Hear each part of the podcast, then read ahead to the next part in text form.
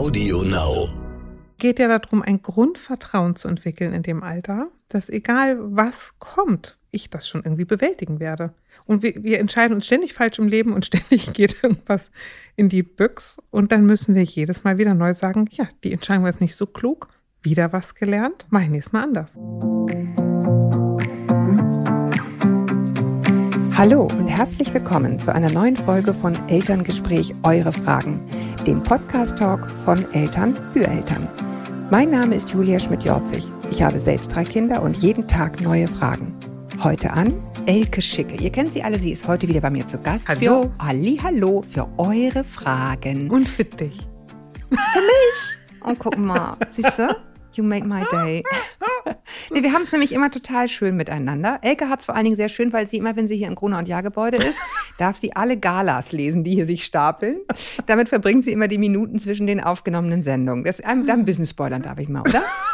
Wir haben nämlich sehr viel, sehr viele lesenswerte Zeitschriften bei Gruner. Sag mal so, sonst mache ich es nur Gruner beim, RTL, muss man jetzt ja sagen. Wir sind Ja. jetzt ja einladen. Ich mache das sonst nur beim Zahnarzt. Insofern lerne ich gerade, man kann die Gala auch bei der Arbeit lesen, nicht nur beim Zahnarzt. Ja, man darf das alles abonnieren und ernährt uns damit. Ab Sommer RTL Plus auch. Gut, wir machen jetzt Thema äh, zum Thema. Es geht ähm, keine, keine Werbesendung. Ähm, wir sprechen heute über eine Mail, die ich jetzt einfach mal vorlese. Ja. Liebe Julia, von den diversen Elternpodcasts, also vorab, ich habe mich entschlossen, die netten Sachen jetzt doch immer mit vorzulesen. Ja. Ne, weil ich finde es einfach schön, es freut mich. Und warum nicht? Warum nicht? Genau, die paar Minuten haben wir jetzt auch noch. Du, ich hatte gestern eine Familie, da haben wir diagnostiziert. Die ganze Familie leidet unter einem Wertschätzungsdefizit. Also kein Aufmerksamkeitsdefizit. Man tut es zu selten. Ja. Es ist gesund, viel öfter zu sagen, ich habe dich lieb, du bist super, das ist schön, vielen Dank, ich freue mich, wunderbar. So ist es. Also vor dem Hintergrund gehen wir mit gutem Beispiel Ich voran. muss einmal kurz einen kleinen Abschweifer machen, weil Mhm. ich es wirklich krass finde. Ich habe mich mit meinem Schwager unterhalten äh, über äh, systemisches Coaching, was ich ja auch mache, was, was du auch machst. Was Äh, wir beide machen. Was wir beide machen. Hier sowieso jeden, also ne, bei, bei, bei den Sendungen, aber auch nebenbei. Und ähm, was für eine riesengroße Rolle Wertschätzung spielt und Ressourcenorientierung, also was wir mitbringen, was wir haben, was wir schon können, ne? so dieses Wissen, was in uns schlummert und so weiter. Und daraufhin fiel ihm folgendes Beispiel immer, was ich total krass fand. Der, er handelt nämlich mit Kaffee. Und er sagte, es ist total krass, weltweit gibt es Kaffeeverkoster, die ihr Geld damit verdienen, wirklich so wie Weinverkoster, wie Sommeliers Kaffee zu testen und diesen Kaffee dann zu beschreiben. Und äh, er sagte mir, weltweit gibt es eine Policy, dass du natürlich diesen Kaffee schlürfst, testest und so weiter und dann schreibst, was er alles kann. Deutsche Kaffeetester sind nicht in der Lage, das zu tun. Was sie tun ist, sie beschreiben, also das ist ein, einfach ein Bewertungssystem, was anders ist, gar kein böser Wille, aber das, das Bewertungssystem ist ein defizitäres. Man schreibt nur auf, welche Defizite der Kaffee nicht hat. Und das ist, finde ich, so krass, dass so eine Kultur des auf die Defizite guckens sich runterdekliniert auf so viele Gewerke in einer Wirtschaft oder in einer Gesellschaft wie Kaffeeverkoster, ja? Ja. Ähm, und, und mir ist nochmal klar geworden, wie sehr das Teil unserer Gesellschaft ist, dass wir viel zu sehr auf das gucken, was wir nicht können und viel zu Ja. wenig auf das, was wir können. Ich werde ja öfter mal als Dozentin eingeladen, ne, zu verschiedenen Themen. Und dann gibt es immer Feedbackbögen. Und über die kann ich mich immer kringlich lachen, weil die Feedbackbögen heißen, was fanden Sie besonders gut? Was fanden Sie besonders negativ? Und ich denke immer, wie, Warum denn? Ja. genau, ich habe das bestimmt hier schon mal gesagt, ich glaube, viel schlauer ist es, auch im Gespräch mit Kindern zu sagen, was fandst du richtig gut? Was hätte besser sein können? Weil da drin steckt eine Lösung und eine Idee zu, das mache ich jetzt, so geht es auch. Was besonders negativ war, ist selten wirklich hilfreich. Genau. Also insofern finde ich das gut, wenn du vorliest, was die Leute Nettes ja, sagen. weil ich finde, man muss sich auch, man kann auch sagen, das ist der Grund, weswegen wir das so gerne machen. Genau, und wenn wir mal sagen, der Flügelschlag eines Schmetterlings löst irgendwo anderes einen Sturm aus, kann man sagen, je mehr nette Dinge wir tun, desto mehr Nettes bringen wir in die Welt und auch das löst eine Welle der Freundlichkeit aus. An Kassen im Übrigen immer sehr schön zu beobachten. Ich lege großen Wert darauf, das ist mein persönlicher Spleen? Nee, sondern mein, mein Weltverbesserungsansatz ist, dass wenn ich einkaufen gehe, ich immer gucke, wie die Person an der Kasse heißt und dann mit Namen sage, Hallo Frau Meier. Und dann ein Pläuschen mit ihr halte. Und das ist immer ganz schön zu sehen, wie es sich wellenartig hinter mir fortsetzt. Denn wenn wir freundlich miteinander sind, ist die mhm. nächste Person hinter mir direkt auch mitfreundlich. Und mhm. es ist. Das ist sozusagen Systemtheorie in a nutshell. Richtig, richtig. Genau so ist es. Ich könnte auch darüber, könnte ich stundenlang reden, weil es mir wirklich ein Herzensthema ist. Sagen, wir verbessern die Welt damit, dass wir etwas Gutes hineintun. Ja. Und nicht, indem wir klagen, uns beschweren. Ja und den Geschäftsführer herbeizitieren. Nee, nee, oh Gott, nee, nee, grauenhaft. Auch ein totaler Killer übrigens bei Dates. Leute, die dann irgendwie scheiße zu Kellnern sind. Ja. Sofort vielen Dank, ich muss los. Gehst das du noch daten? Nein, nein, äh, aus der Erinnerung von vor 20 Jahren. Nee, aber so mit, mit Leuten, die du neu kennenlernst. Ja. Oder, äh, äh, weiß ich nicht, frische Ehepaare, ja. Und ja. du gehst essen zusammen und denkst, ah, so ja. geht der hier mit den Kennern um. Vielen Dank, das war unser letztes Paardate. Ja. Also, ne, klingt jetzt falsch, ich meine einfach nur essen gehen. So, jetzt aber zur Mail. Wir haben uns total verlabert, Entschuldigung. Also, das gehört zum, ist so ein Lebenspodcast. Ja, das stimmt. Gehört doch zum Leben. Liebe Julia, von den diversen Elternpodcasts bis ist mir deiner der Liebste. Ich sage jetzt in dem Fall mal eurer, Elke. Okay? Ist, wir sind natürlich beide gemeint. Danke für die vielen Informationen und dass du uns HörerInnen dabei das Gefühl gibst, dass du eine von uns bist. Na klar. So, nun zu meiner Frage. Unser Sohn, der in drei Monaten vier Jahre alt wird, verzweifelt derzeit an den kleinsten Entscheidungen. Man sieht diesen kleinen so. Kerl, ne, der irgendwie so, oh, ich habe sofort vor mir gesehen. Oft erkenne ich zunächst gar nicht, dass es überhaupt hm. um eine Entscheidung geht. Das finde ja. ich auch so süß. Und man als Eltern denkt so, What, what's the problem? Aber er hat eins.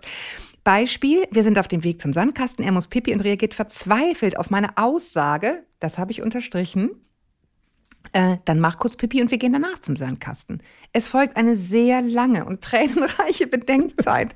Oh, wie dringend er nun Pipi muss, wie dringend er nun Pipi muss und ob wir nicht zuerst zum Sandkasten gehen sollten. Das ganze Spiel oft mehrmals am Tag. Grüne oder Dinosocken, fertig mit Essen oder noch nicht, dieses Buch oder jenes und so weiter. Instinktiv würde, würde ich versuchen, ihn möglichst wenig entscheiden lassen zu müssen, in Anführungsstrichen, sondern mit klaren Ansagen zu leiten ähm, erst Toilette, dann Sandkasten. Aber wenn er sich beim Sandkastenbeispiel weigert, auf Toilette zu gehen, was dann?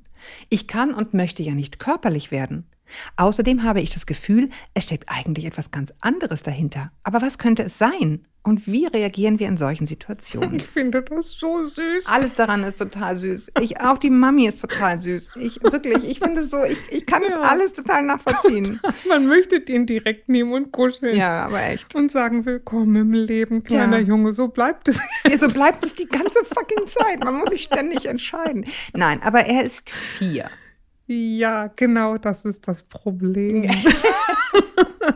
also, warum äh, diese Zeit zwischen so zweieinhalb, viereinhalb, fünf, da irgendwann erkennen Kinder ja, hoch, die Welt passiert nicht, sondern sie unterliegt irgendwie auch meinem Einfluss und meiner Kontrolle. Mhm. Das ist ja das, was dann diese Wutanfälle nach sich zieht oder mhm. ne, was dieses vehemente Nein immer mhm. zu bedeutet. Und das ist ja, glaube ich, wenn ich das richtig raushöre, genau sein Problem, zu sagen, wenn ich das eine mache, zieht es eine Kette hinter sich her und wenn ich das andere mache, zieht es eine andere Kette hinter sich her und ich kann nicht weit genug sehen, um zu wissen, mhm. was daran ist jetzt richtig. Ja. Und wenn ich zu dem einen Ja sage, mhm. sage ich notwendigerweise zu dem anderen Nein. Und wer weiß, ob ich das bereuen werde. Das ist ja richtig zu sagen, ich bin klein und die Welt ist so groß. Ja, genau. Und, und schon der ganze Satz aufgeschrieben geht in dieses kleine Gehirn praktisch kaum rein, ja. den du gerade gesagt hast. Ja, es ist too much. Und deswegen habe ich vorhin an sage irgendwie mhm. unterstrichen, auch äh, sozusagen phonetisch. Mhm.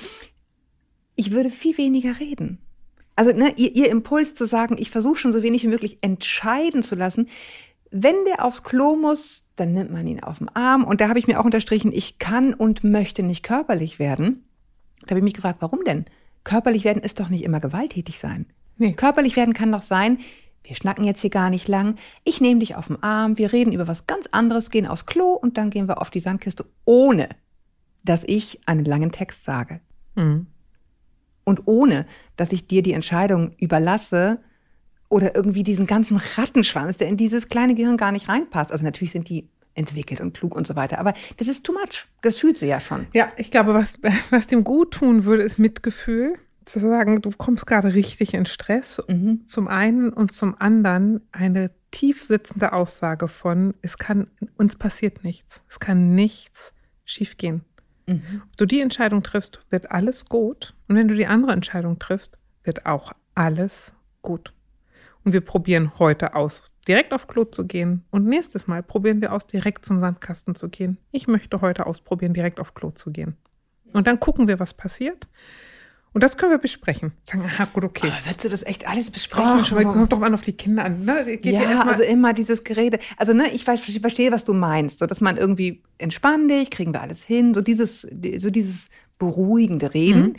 Mhm. Nur ich glaube, diese ganzen was du gerade sagst, ne, alles hat so viel Folgen und ja. jetzt müssen wir darüber auch noch so lange reden. Und das, das nee, das müssen wir einen. gar nicht, sondern mhm. genau das zu sagen, ne, das tun wir jetzt. Mhm. Und also ob man es in dem Moment will es nicht besprechen. Ich würde es generell öfter mal sagen, von es ist wirklich so viel zu entscheiden. Ne? Mhm. Und geht ja darum, ein Grundvertrauen zu entwickeln in dem Alter, dass egal was kommt, ich das schon irgendwie bewältigen werde.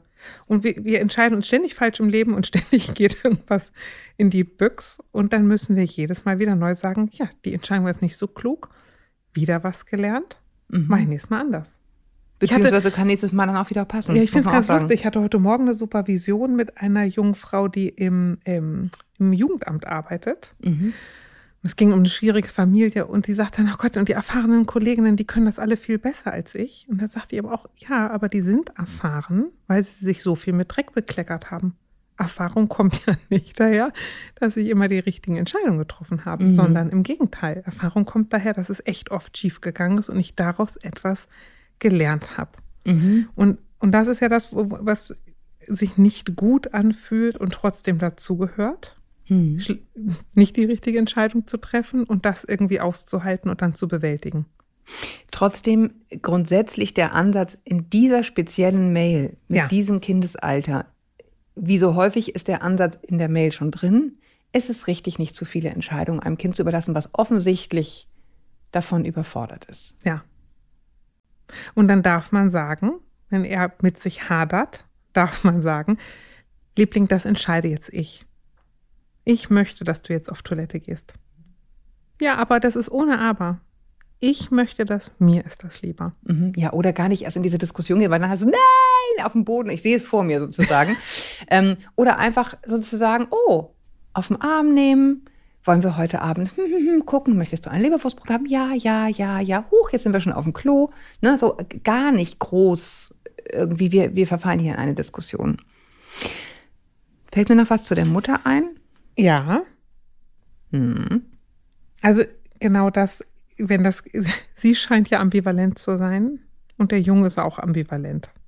Mhm. Und, und zwei Leute, die nicht so genau wissen, links oder rechts, links oder rechts, mhm. potenzieren sich eben. Und, und dann ist ja für die Mutter eigentlich dieselbe Frage, was ist denn so schlimm daran, eine Entscheidung zu treffen? Mhm. Das ist wie so häufig in der Erziehung das Aushalten von Wut oder das Aushalten von will ich nicht oder von Protest. Und das mhm. ist anstrengend, aber da kommen wir nicht drum rum. Ja, aber es ist natürlich schwierig. Mir sagt, ich habe es schwierig, Entscheidungen zu treffen. Mein Kind hat es schwer, Entscheidungen zu treffen. Darf ich mich durchsetzen? Darf ich etwas zumuten? Wo ist meine Grenze? Wo ist deine Grenze? Ich, mhm. ich finde das immer, das ist ja immer irgendwie ein Koordinations, ein, eine Koalitionserfordernis. Wann mute ich den Kindern was zu? Wann nehme ich ihnen was ab? Mhm. Wie viel schlimm in Anführungsstrichen ist okay und wie viel ist nicht okay? Und da muss sie sich ja irgendwie durchwursteln und sagen, wie schlimm ist es denn, wenn ich jetzt eingreife und eine Wutattacke kriegt? Oder wenn ich jetzt eingreife und ihm das abnehme? Oder wenn ich ihn auf den Arm nehme und körperlich werde? Ja, das finde ich auch wirklich interessant, ne? Diese negative Konnotation zu körperlich. Ja. Also wie ich jetzt gar nicht irgendwie tiefschwanger irgendwie äh, mehr Bedeutung beimessen, als sie das vielleicht hatte. Aber es ist nicht automatisch was Negatives zu sagen, ich übernehme jetzt, indem ich dich nehme. Ja. Ja, weil es ist auch eine eindeutige Ansage. Ja. Na, ich finde das Körperliche häufig etwas, wo es, Kinder funktionieren nicht über Sprache. Das ist einfach, entschuldige mal, aber Kokolores. Kind, wir sind. Ja, auch Erwachsene im Übrigen nicht, ne? Ja, wir also sind, die wirklich schnellen Entscheidungen unseres Herzens macht das limbische System, da kannst du noch so viel quatschen. Genau. Wir sind vor allem ein Körper. Und der Körper hat Grenzen, über die er hinweg muss und, und, und, ne? Und ich finde jetzt mal auch gerade, wenn es ums auf Toilette geht, muss einer, einem Körper unterworfen zu sein, der nicht dem Gehirn und Willen äh, gehorcht, ist auch komisch.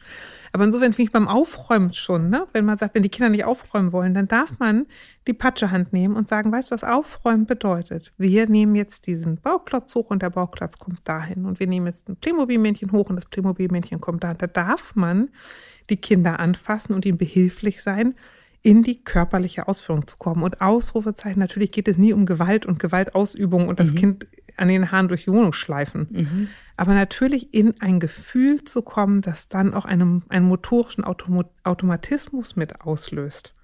Und körperlich sein, es ist für Kinder viel schöner, gekuschelt, geschmust und durchgedrückt zu werden, als wenn ich sage, ich liebe dich und ich bin stolz auf dich.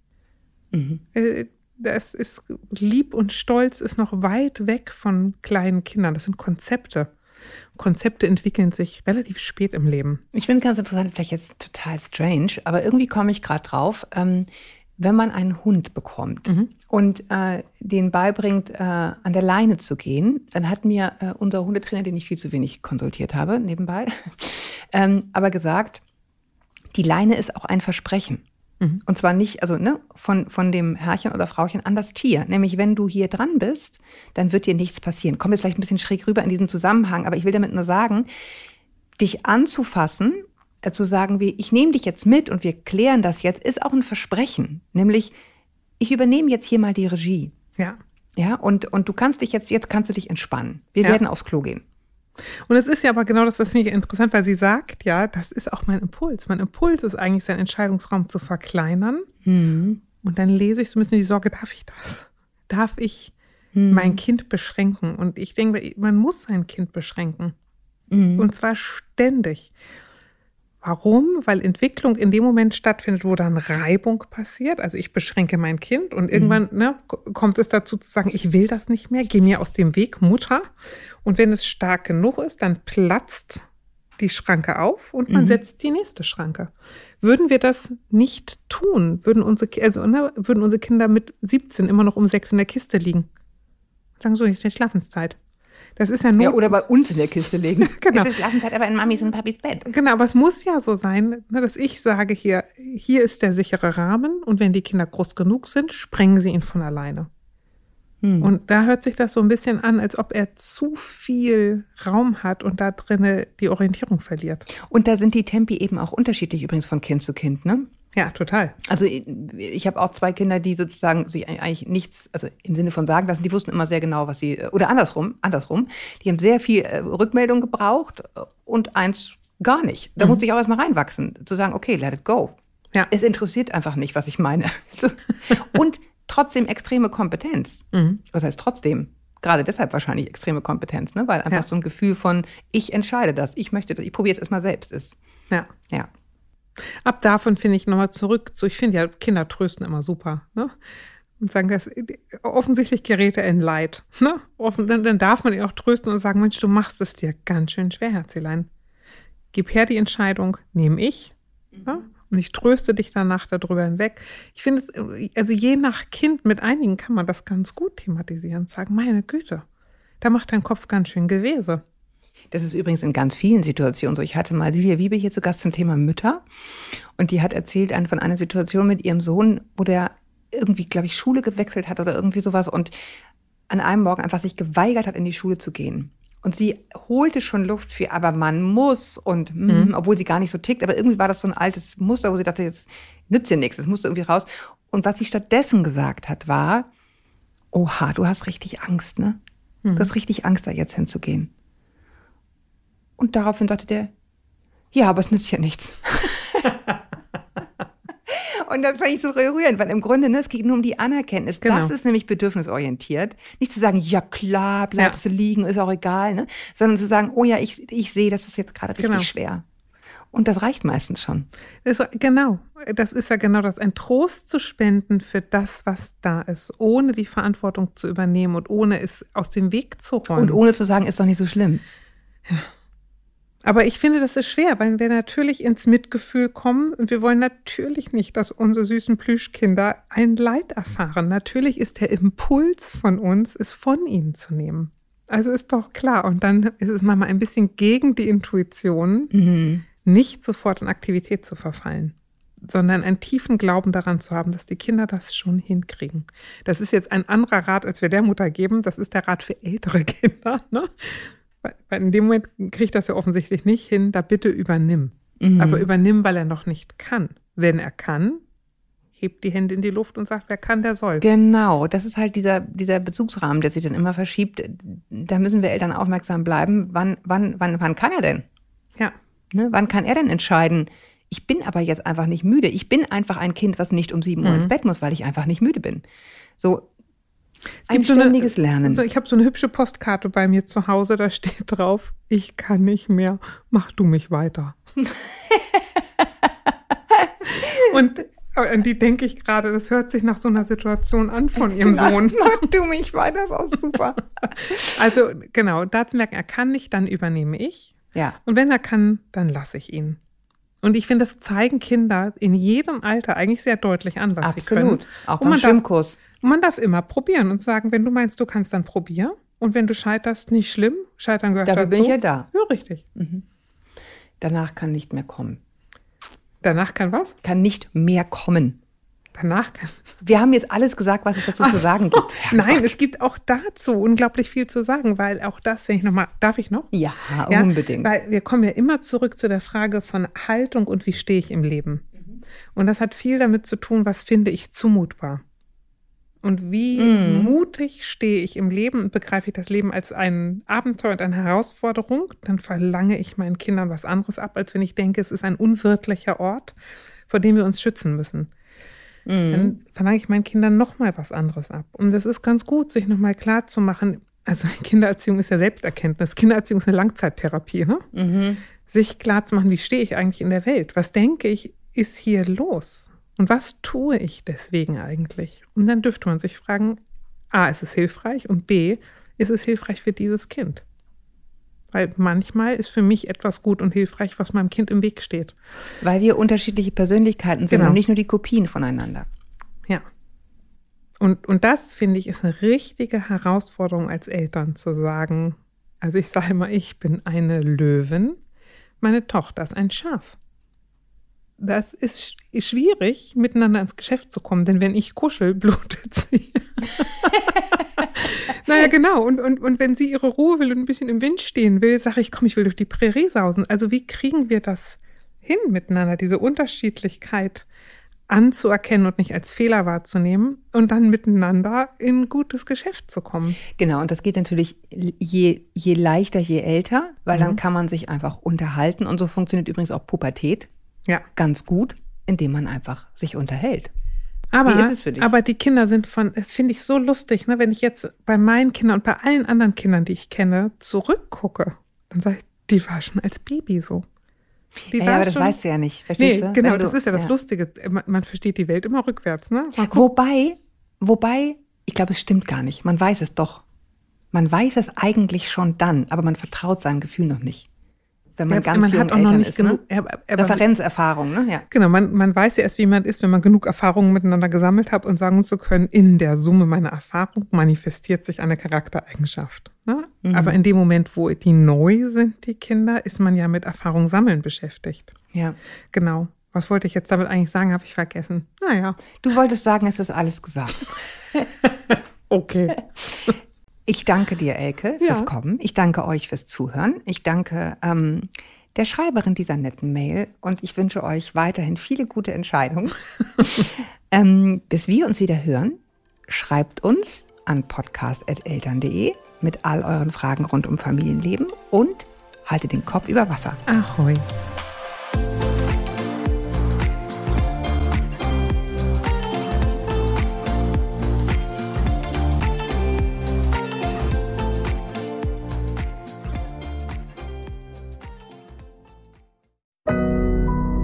Audio Now.